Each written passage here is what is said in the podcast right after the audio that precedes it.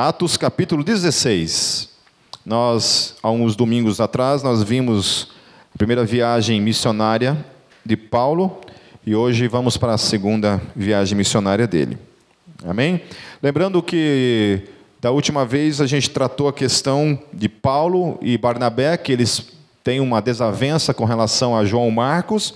João Marcos havia abandonado eles na primeira viagem missionária, então Paulo achou por bem para ele não tinha mais como João Marco fazer parte desse tipo de ministério, porque ele demonstrou na primeira viagem que ele não era uma pessoa que é perseverante, que não perseverava nessa questão da, de missões. Então eles se dividem e se formam então duas frentes missionárias, né? Uma com Paulo e Silas e a outra então com Barnabé e João Marcos. Certo? Só para contextualizar todos vocês. Então, a partir do versículo 1, no capítulo 16, vamos lá, acompanhe-me. Então, saíram mais uma vez de Antioquia, e entramos então no versículo 1. Chegou a Derbe e depois a Listra, onde vivia um discípulo chamado Timóteo. Esse Timóteo é aquele Timóteo para quem Paulo escreve duas cartas. Sua mãe era uma judia convertida e seu pai era grego. Os irmãos de Listra e Icônio davam bom testemunho dele. É muito bom você ouvir isso, né? Porque aquela pessoa, quando falam dela, dão sempre um bom testemunho dela. É isso que eu espero que seja na vida de cada um de vocês, na minha vida. Por mais que talvez em alguns momentos a gente possa talvez né, dar algum tipo de mau testemunho, mas essa deve ser a nossa busca diária no trabalho, na escola, na internet, procurar sempre estar dando um bom testemunho para a glória do nosso Deus. Amém? Porque não tem coisa pior do que isso, né, cara?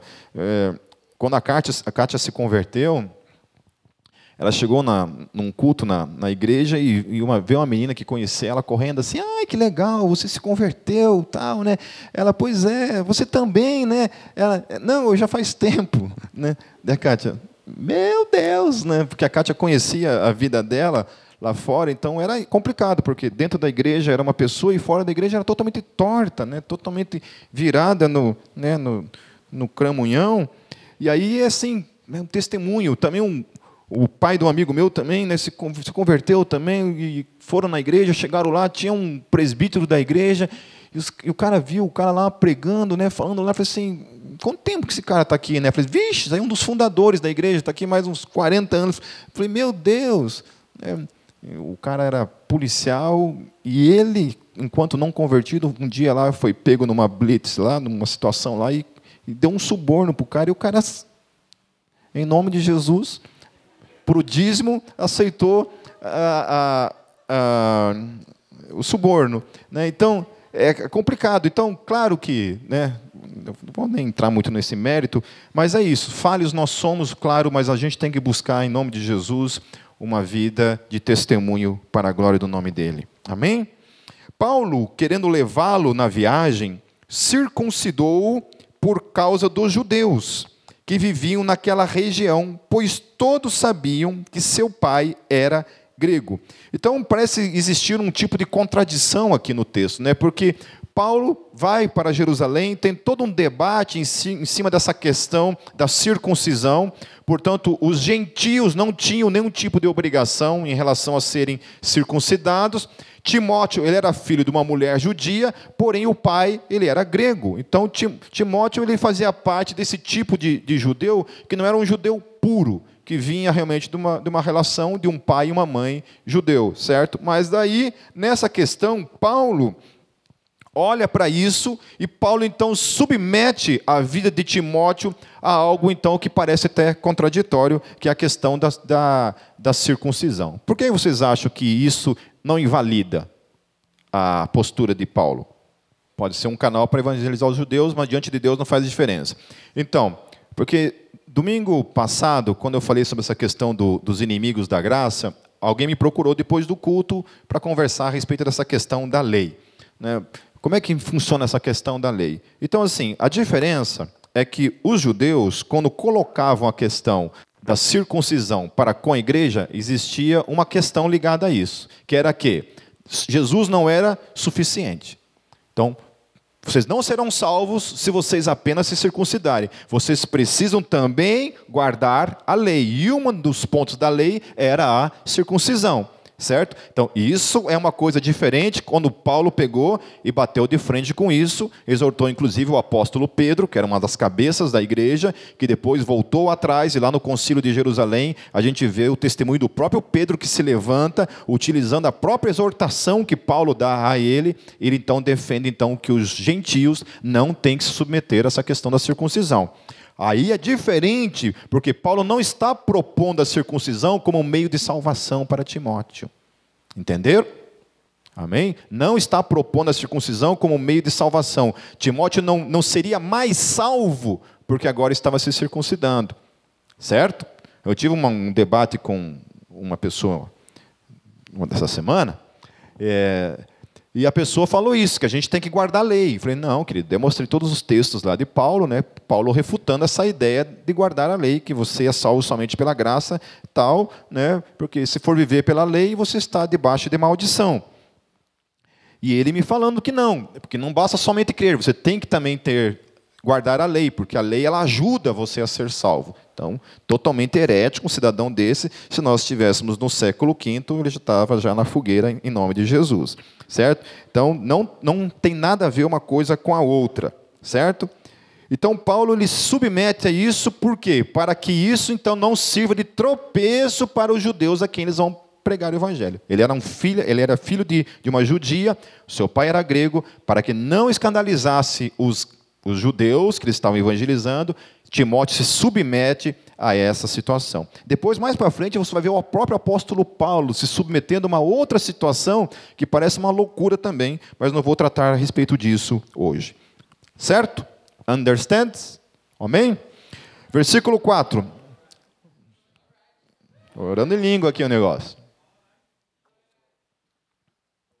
Versículo 4: Nas cidades por onde passavam, transmitiam as decisões tomadas pelos apóstolos e presbíteros em Jerusalém, para que fossem obedecidas. Quais eram essas decisões? Três coisas. Quais eram? Vê quem lembra.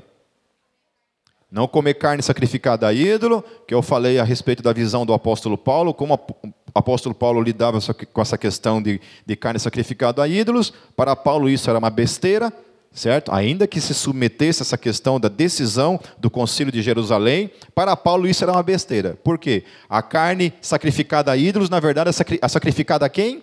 A nada.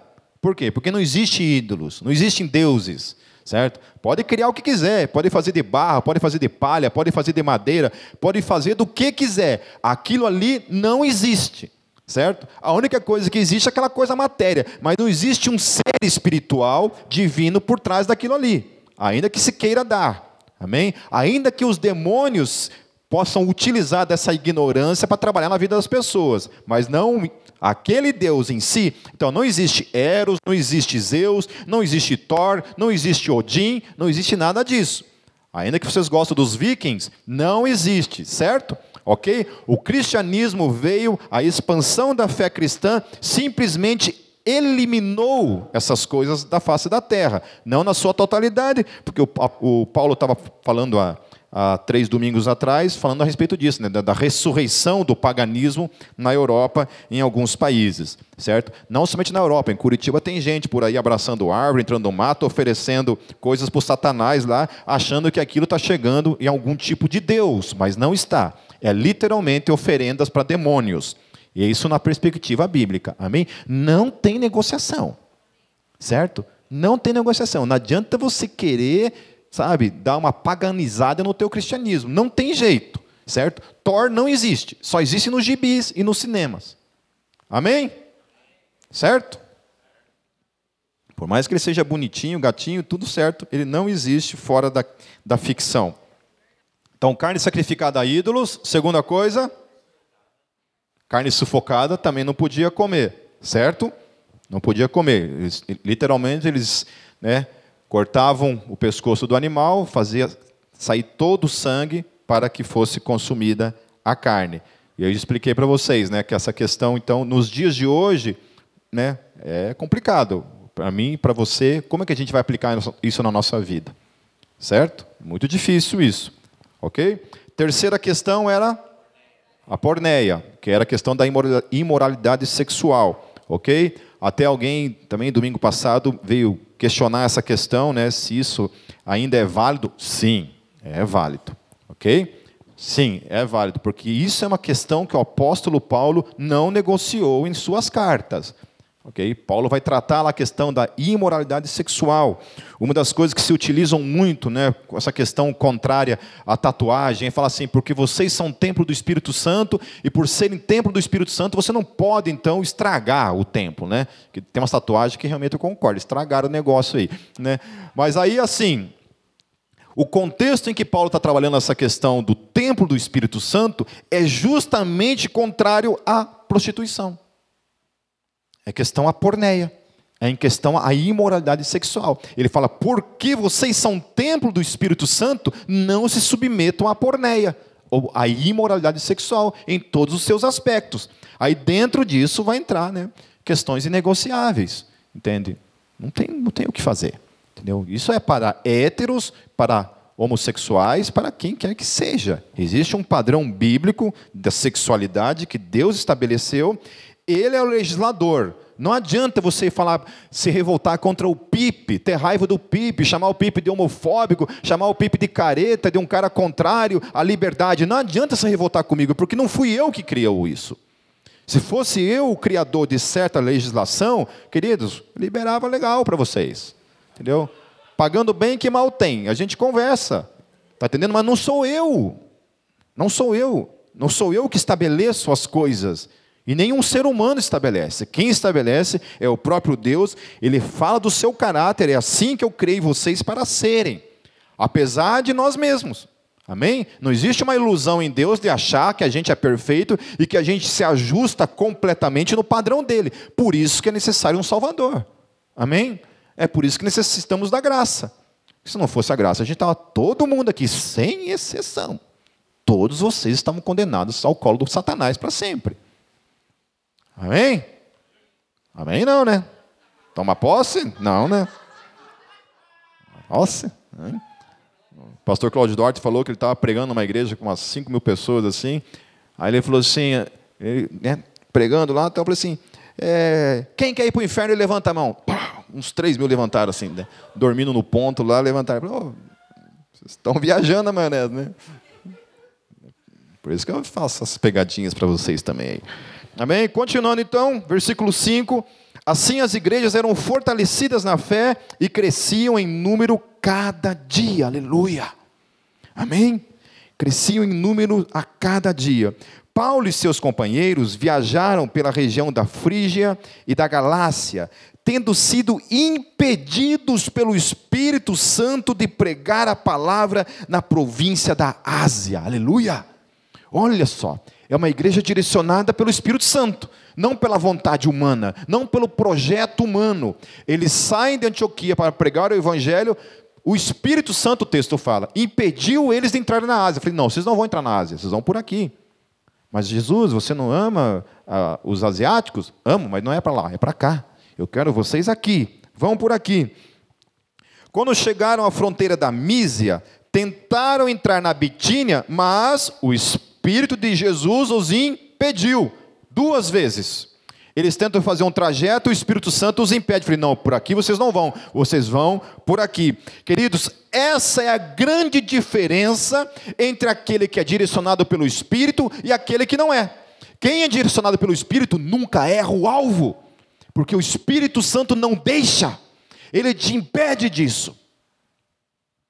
Às vezes a gente comete as besteiras justamente na vida porque a gente não está na direção dele, não procura a orientação dele para nossas vidas. A gente vai por nós mesmos, vamos aí.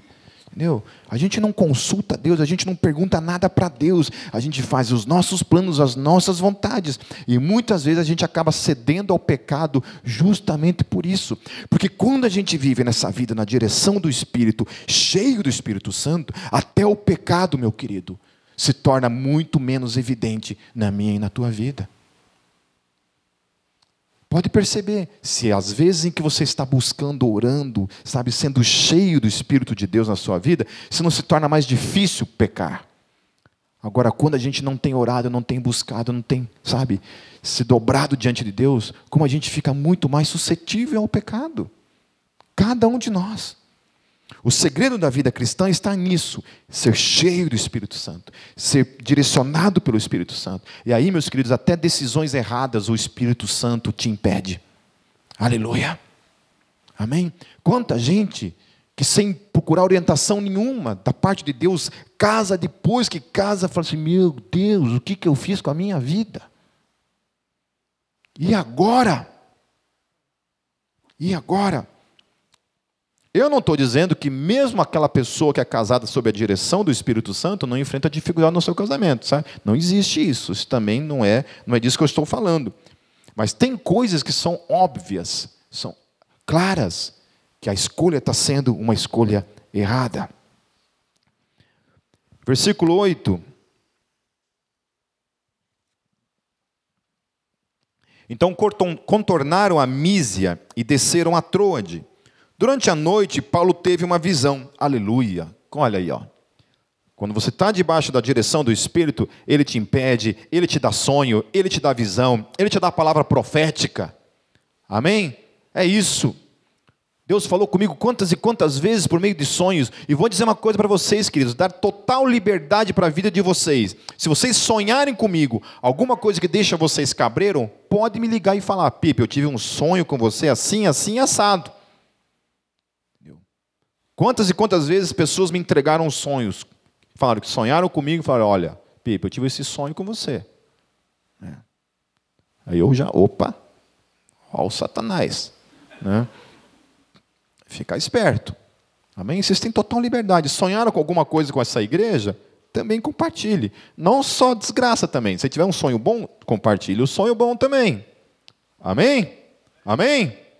Certo? Então o apóstolo Paulo era esse cara, ele teve uma visão, certo? Não apareceu nenhum anjo, não apareceu nada, ele simplesmente teve uma visão na qual um homem da Macedônia estava em pé, ele suplicava: passe a Macedônia e ajude-nos, aleluia.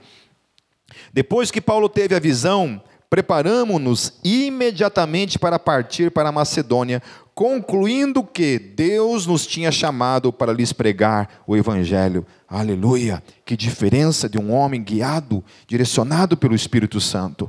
Partindo de Troade, navegamos diretamente para Samotrácia e no dia seguinte para Neápolis. Dali partimos para Filipos, na Macedônia, que é colônia romana e a principal cidade daquele distrito.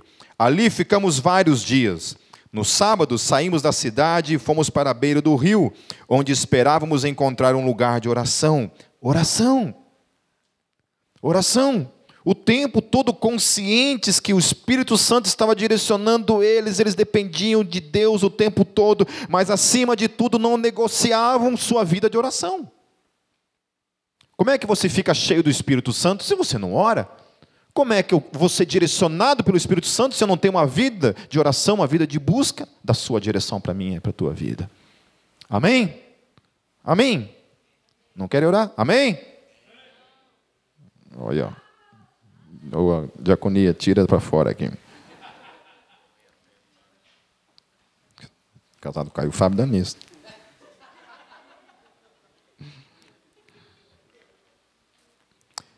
Então, no sábado, saímos da cidade e fomos para a beira do rio, onde esperávamos encontrar um lugar de oração. Sentamos-nos e começamos a conversar com as mulheres que se haviam reunido ali.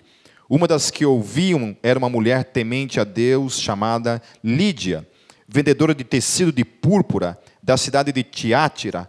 O Senhor abriu o seu coração para atender a mensagem de Paulo. Glórias a Deus.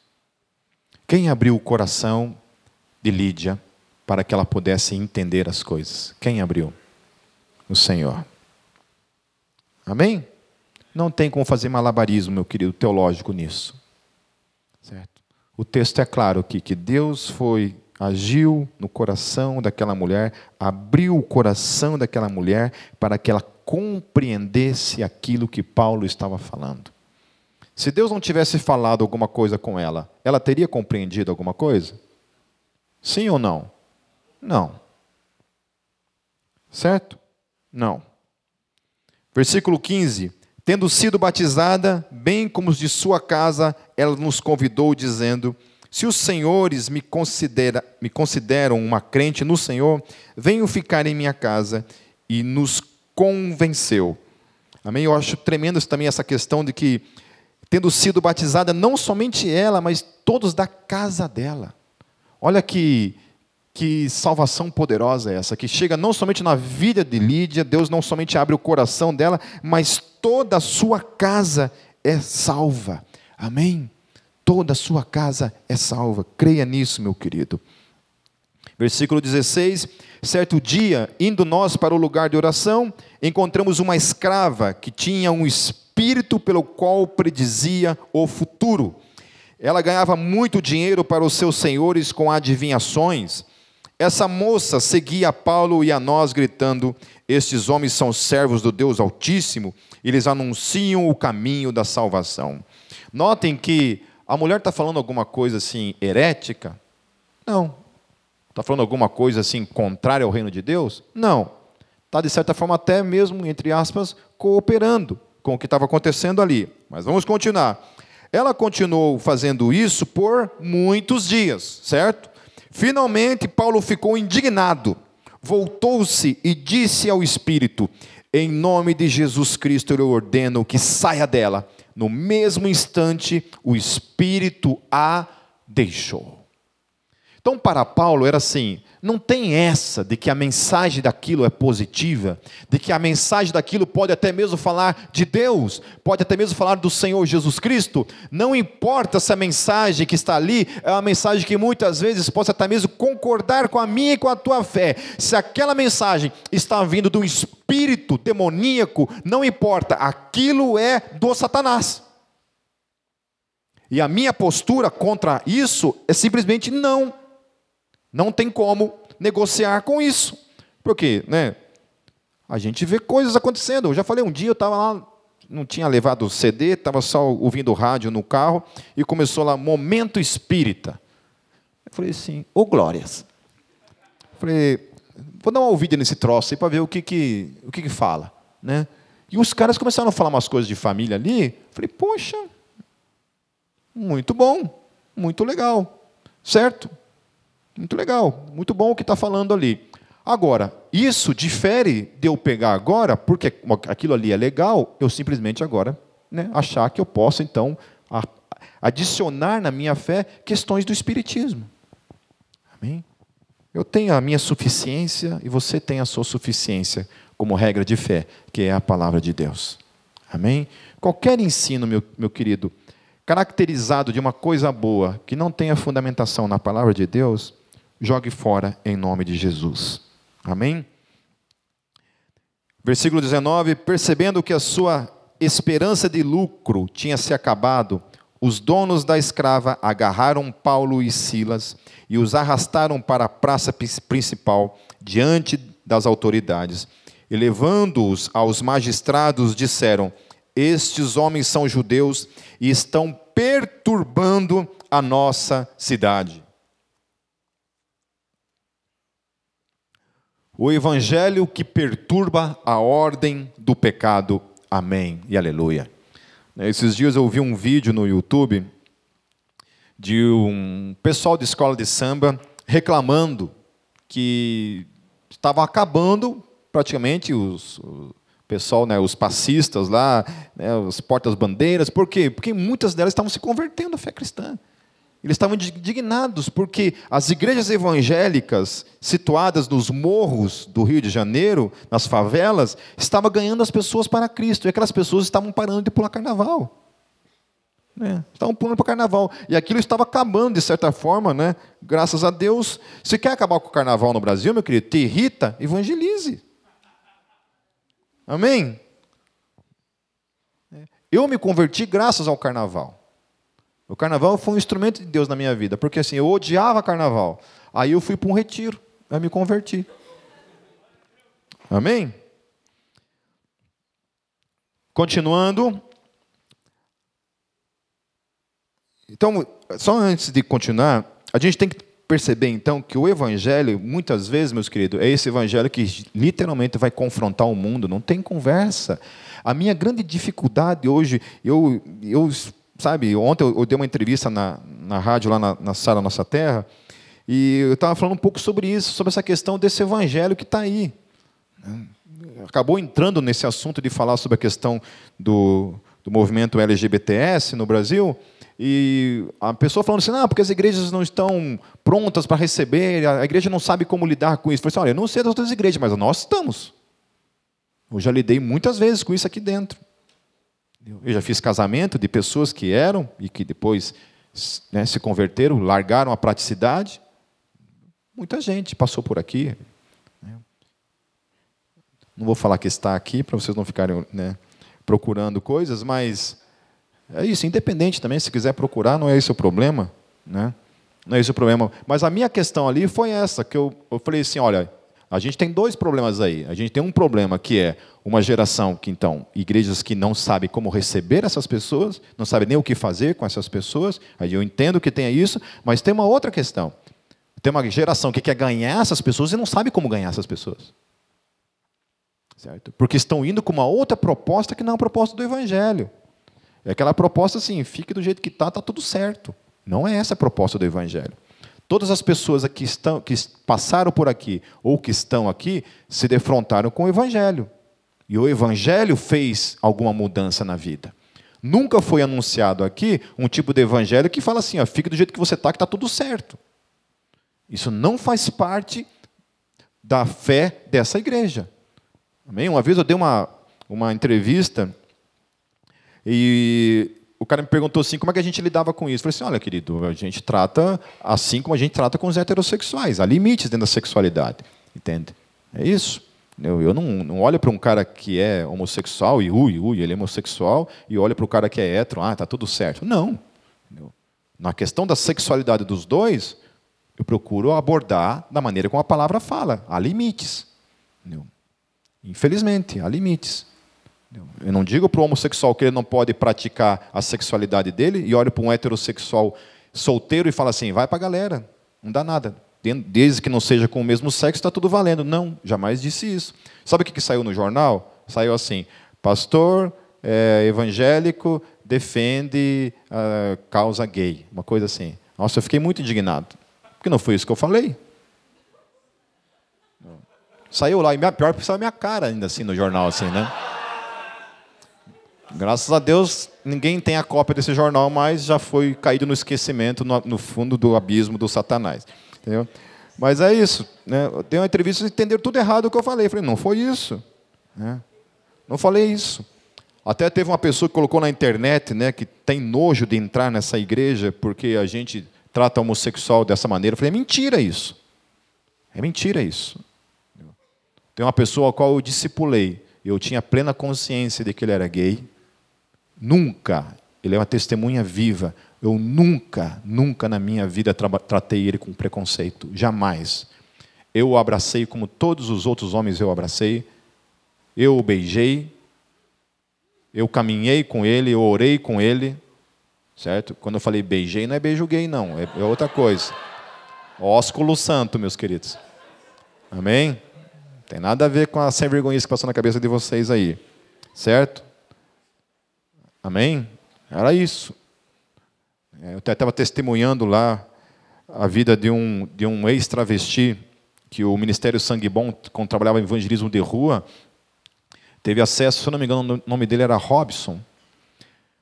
O Robson, ele, quando ele, a gente chegou até ele na época, o Robson ele já tinha HIV e ele estava vivendo os seus últimos dias. Infelizmente, o Robson veio a falecer, isso faz 15 anos mais ou menos, mas graças a Deus, o Ministério Sangue Bom teve a, a graça de levar o Robson até Cristo. E o Robson confessou Jesus como Senhor e Salvador da vida dele, e eu creio, em nome de Jesus, que o Robson está junto com o nosso Deus, aguardando o dia que todos nós estaremos juntos. Amém? Não tem essa conversa, meus queridos. Não existe isso. Amém? Certo? Então é isso, o evangelho, ele é um evangelho que perturba a ordem das coisas. Não existe esse evangelho que é um evangelho que concorda com esse mundo, porque Deus é amor, Jesus é amor, está tudo certo. Não é isso não. Deus é amor, é verdade. Mas o mesmo Deus que ama vai condenar ao inferno todos aqueles que não se arrependerem dos seus pecados. Esse é o evangelho. Não é para as pessoas que estão lá para fora, é para mim isso. É para cada um de nós. É uma busca de santidade diária não é lei, mas, mas é santificação. Amém? Versículo 21. Propagando costumes que a nós romanos não é permitido aceitar nem praticar. A multidão ajuntou-se contra Paulo e Silas, e os magistrados ordenaram que se lhes tirassem as roupas e fossem açoitados. Depois de serem severamente açoitados, foram lançados na prisão. O carcereiro recebeu instrução para vigiá-los com cuidado. Tendo recebido tais ordens, ele os lançou no cárcere interior e lhes prendeu os pés no tronco. Aí, que coisa, né, cara? Mais uma vez, direcionados pelo Espírito Santo. O Espírito Santo não os impede de ir por aqui, não, não vão por aqui. Eles estão lá cheios do Espírito Santo. Deus fala com Paulo por meio de visão. Eles estão lá, estão lá pregando o evangelho em obediência a Deus. O que acontece? Eles são presos. Eles são açoitados e o texto fala severamente. Ou seja, não foi né, palmadinha que nem a gente dá no filho, certo? É uma coisa severa, ok? Certo? Dali eles são colocados dentro da prisão, amarrados a um tronco. Versículo 25.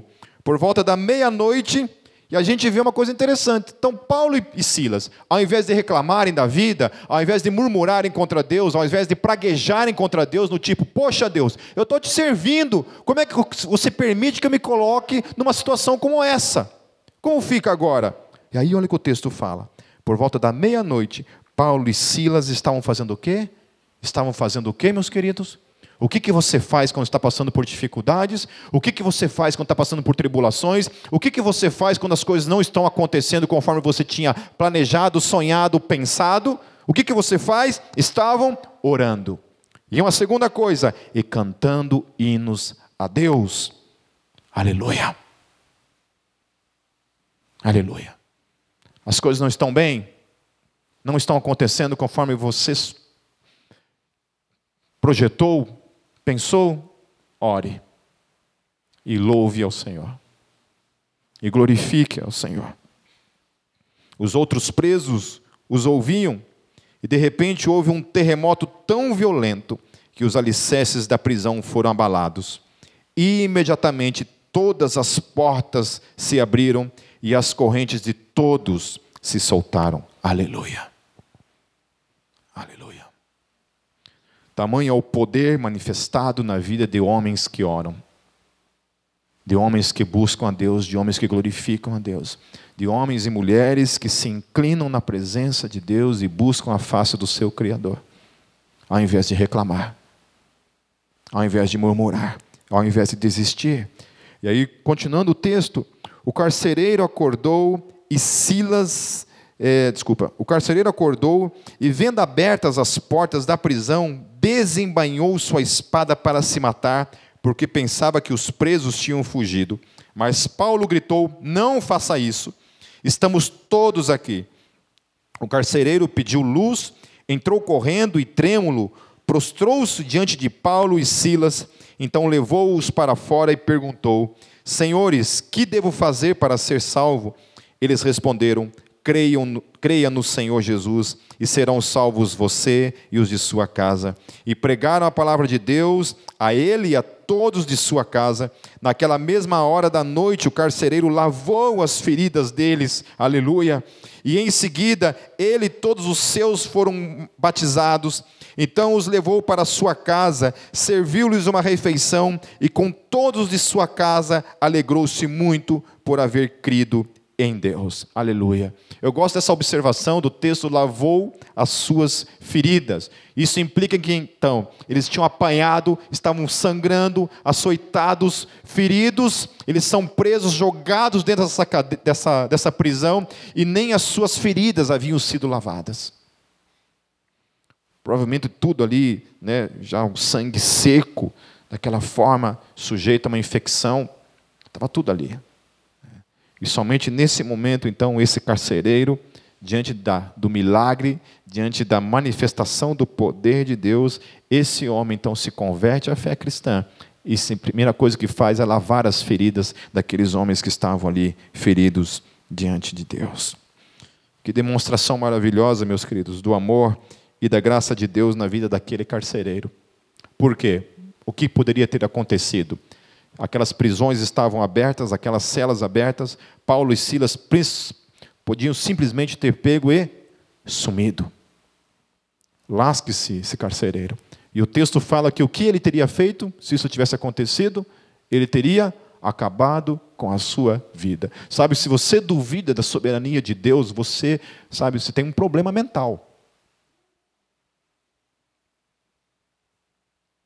Deus é soberano, meu querido. Você é incapaz de cuidar de você mesmo. É incapaz de livrar a tua vida de uma bala perdida, de um acidente, de uma doença. Nós não temos poder algum. Glórias a Deus, porque nós temos um Deus que é esse Deus doido, que faz coisas que a gente até mesmo duvida. E Ele está ali cuidando da gente. Ele olhou para a vida daqueles homens ali, mas também olhou para a vida daquele carcereiro e falou: Não, não vou permitir que ele acabe com a sua vida. Isso não é soberania? Nem tirar a tua própria vida você tem esse poder. Pode se jogar do prédio que for. Se Jesus não quer que você morra naquele dia, você vai, só, vai sair voando igual o Superman. Ou vai bater no chão assim, o chão vai virar assim, uma espuminha, né? você vai sem cair e não vai acontecer nada. A gente sabe de testemunhos de pessoas que tentaram se suicidar em vão. A gente sabe também de gente que nunca quis morrer e morreu. Fugia da morte de todas as formas e ainda assim morreu.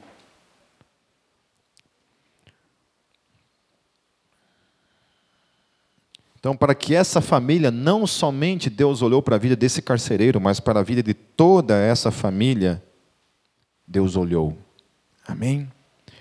Para que isso acontecesse, qual foi o caminho que precisou acontecer? Vocês acham que foi coincidência? Hum? O que, que precisou acontecer para que o evangelho chegasse até a vida desse carcereiro e toda a família dele fosse salva? Paulo precisou o quê? Ser preso. Mas não somente ser preso, né? Se fosse só preso, estava bom. Precisou apanhar. E apanhar muito. Para que o evangelho chegasse até onde Deus tinha um projeto para que chegasse. Para que aquele homem, a sua família fosse salvo, Deus precisou trazer dor e sofrimento sobre a vida de Paulo e de Silas. Às vezes a gente quer, meus queridos, um evangelho que a gente não precisa passar por nada disso. Eu nunca apanhei dessa forma na minha vida. E, sinceramente falando, eu não sei o que seria de mim se acontecesse isso comigo, apanhar dessa maneira. Fosse jogado dentro de, uma, de um calabouço, numa prisão. O que, que isso gera no nosso coração quando as coisas não estão saindo da maneira como a gente gostaria? Deus precisa usar então do sofrimento, e às vezes Deus vai usar isso na minha e na tua vida, meu querido. Usar das nossas dores, dos nossos sofrimentos, para que de alguma forma, por meio da gente, o Evangelho chegue até outros. Hoje mesmo eu estava conversando com uma pessoa pelo, pelo WhatsApp, essa pessoa me falou que ela está com síndrome de pânico, sofrendo um monte por causa disso. E eu falei assim, Deus, por que, que tanta coisa assim, tem, tantas pessoas com síndrome de pânico têm chego até mim? Né? Eu sempre tenho conversado com pessoas que passam por esse tipo de coisa. E eu sempre me vem à mente, porque primeiro, para que eu pudesse compreender, entender e até mesmo ajudar alguém nesse processo, eu precisei passar por esse processo. Eu não sabia nem o que era isso, nunca nem tinha ouvido falar. Quando eu passei por esse processo na minha vida, e aí então, meu Deus do céu, descobri assim, um universo de pessoas passando por essa mesma coisa, então hoje eu posso falar, posso ajudar. Mas, meus queridos, passar pelo que eu passei, olha, Não desejo nem para Lucifer. Nem o Satanás eu desejo. Mas estamos aí. Eu falo Lucifer, mas você sabe que o nome do diabo não é Lucifer, né, meus queridos? Certo?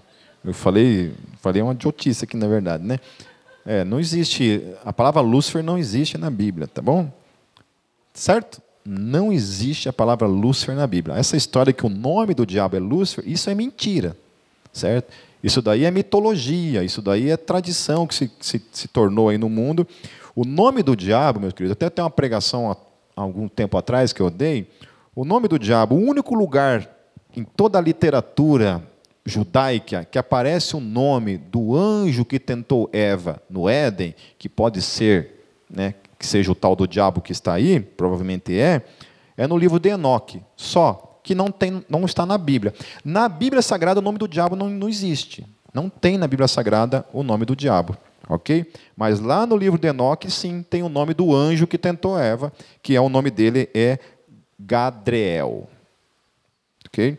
Pode orar chamar ele de noite que vem para você lá conversar com você. Amém. Versículo 35, vamos encerrando. Quando amanheceu, os magistrados mandaram os seus soldados ao carcereiro com esta ordem. Olha que lindo. Precisou passar por tudo isso para que uma família fosse salva, uma família fosse alcançada. No dia seguinte, solte estes homens. O carcereiro disse a Paulo: Os magistrados deram ordens para que você e Silas sejam libertados. Agora podem sair, vão em paz. Mas tem a boa notícia, Paulo não aceita isso simplesmente. Mas Paulo disse aos soldados: sendo nós cidadãos romanos, eles nos açoitaram publicamente sem processo formal e nos lançaram na prisão, e agora querem livrar-se de nós secretamente? Não venham eles mesmos e nos libertem. Então, Paulo faz uma coisa que é interessante aqui, que tem uma coisa para ensinar para mim e para você, querido. Crente não é idiota, certo? Crente também é cidadão, tem seus direitos civis e deve lutar pelos seus direitos civis em nome de Jesus. Amém? Certo? Não é porque você é crente que todo mundo pode passar por cima de você, passar por cima dos seus direitos, seja eles quais forem. Se você tem um direito civil, certo? Usufrua dele. Não permita que ninguém te atropele pelo simples fato de você ser cristão. Amém? Então Paulo reivindica o fato dele ser um cidadão romano e ele exige que se vão lá, então, e peçam perdão para ele, peçam desculpas diretamente para ele. Os soldados relataram isso aos magistrados, os quais, ouvindo que Paulo e Silas eram romanos, ficaram atemorizados Vieram então para se desculpar diante deles e, conduzindo-os para fora da prisão, pediram-lhes que saíssem da cidade. Depois de saírem da prisão, Paulo e Silas foram à casa de Lídia, onde se encontraram com os irmãos e os encorajaram, e então partiram. Aleluia. O que, a gente aprende com esse, com esse texto, meus queridos? Eu queria concluir com seis questões a respeito disso. Primeira coisa é que existe uma diferença entre se submeter a certas observâncias da lei, visando alcançar um propósito para o reino, de observar algo com o propósito daquilo ser um acréscimo à salvação em Cristo Jesus. Segunda coisa, que quando caminhamos na direção do Espírito Santo, de fato, ele nos impede de sairmos da vontade do Pai. Amém? Amém? Quando a gente anda na direção do Espírito Santo, ele nos impede de sairmos da vontade do Pai. Terceiro, que é Deus quem abre os nossos corações para que compreendamos o Evangelho. Isso não vem de você, isso é dom de Deus, é graça pura na minha e na tua vida. Quatro, que Deus usa, Deus pode usar do teu sofrimento como oportunidade para que você testemunhe dele. Amém? Então esteja atento a isso. Estou passando por um momento de sofrimento. Faça disso uso para glorificar o nome de Deus. Eu sempre testemunho isso da minha cunhada, que cuidando das plantas no quarto andar, escorregou, caiu do quarto andar, quebrou as pernas assim, quebrou tudo. Ficou anos, né, uma cadeira de rodas, depois, graças a Deus, voltou a andar e por um cuidado médico, foi lá, foi tirar a, a, as platinas do, do osso, pegou uma infecção no lugar, ficou quase três anos no hospital. Três anos no hospital. Deu, tratando aquela infecção, bem no fim ela acabou falecendo por causa de uma pneumonia, porque né, teve sua, sua condição física debilitada. O dia que eu fui visitar ela no hospital, eu fui lá, né, fui lá para chorar. Cheguei lá, ela me animou com a fé dela. Ela me consolou. Ela não chora, Pepe. Eu fui lá para consolar ela que me consolou. Mas por que eu estou citando o exemplo dela? Porque a Márcia, a minha cunhada, ela literalmente, meus queridos, evangelizou todo o hospital. Todo o hospital. Enfermeiros, médicos, pessoal na portaria, todo mundo ela evangelizou. Pregava o evangelho para todo mundo. Foi um exemplo vivo de alguém que eu vi na minha própria vida que sofreu, queridos, que olha, eu não consigo nem entender isso, nem, nem concebo isso na minha mente, mas sofreu e fez uso do seu sofrimento para anunciar a Cristo para aqueles que estavam ao seu redor. Quinto, que ainda que como crentes que somos, nós podemos fazer uso de nossos direitos civis, que podemos nisso evitar qualquer injustiça desnecessária para com as nossas vidas. Sexto, faça de suas lutas um encorajamento na vida do seu irmão, ao invés do contrário. Amém? Faça da sua vida, das suas lutas, um encorajamento. Começa a olhar de forma diferente para as suas lutas. Fala assim: não, querido, estou na luta, mas estamos aí, estamos firmes em Cristo Jesus. Amém? Não seja aquele murmurão, reclamão de tudo e de todos, inclusive a Deus, levando muitas vezes para a vida das pessoas um desencorajamento total, às vezes deixando as pessoas pior do que estão. Amém?